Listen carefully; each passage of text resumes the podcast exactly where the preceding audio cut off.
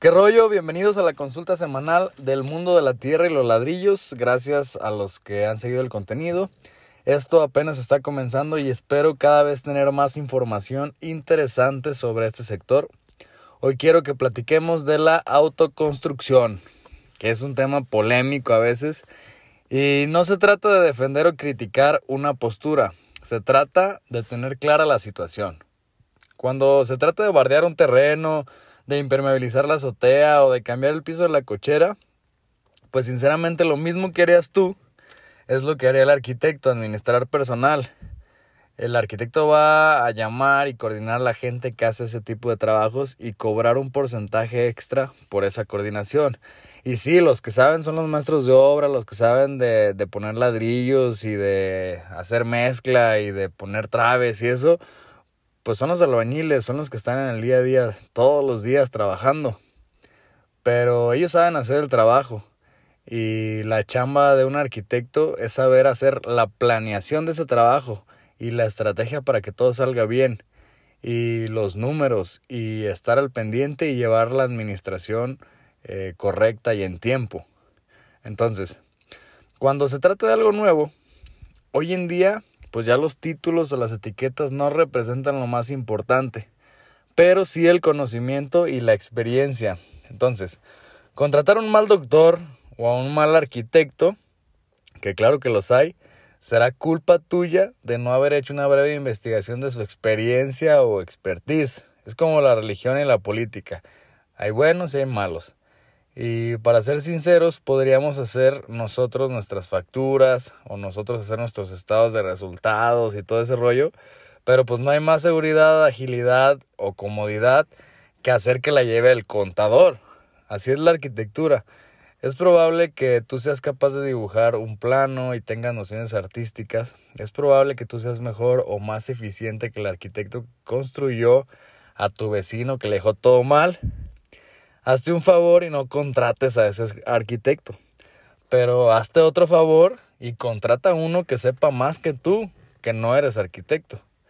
En la construcción se cometen muchos errores, desde que contemplas una altura de 3 metros de una losa a otra losa y se te olvida que falta considerar el grosor del piso y del hormigón y pues ya no te quedan los 3 metros hasta el hecho de haber terminado una hermosa casa y se olvidaron de dejar los ductos del internet, del interfón o de los televisores. Y pues ya hasta que se contratan los servicios, eh, se dan cuenta que no hay los ductos. Entonces, pues ya te va a costar tres o cuatro veces más caro de lo que te hubiera salido en la obra hacer esos ductos si no quieres que sean los cables. Ahora imagínense esta historia, esto es real, le pasó a una amiga, bueno, a su papá que se autoconstruyó una casa, era de un nivel, y se hicieron dos niveles y una pequeña terraza en la azotea. Estaba haciendo todo bien, se preparó con instalaciones, compró capacidades sobradas en cosas, en vigas, en cosas hidráulicas, un tinaco gigante que con mucho tiempo de anticipación lo, guardó dentro de la casa, eh, tuberías, todo iba muy al corriente. Ya de hecho la casa pues ya está hecha hasta arriba, ya lista para pintar. Y pues el señor no estaba muy al pendiente todos los días, pero ahí más o menos llevaba bien toda la obra. Y justo el día que iban a poner el tinaco, ¿qué creen?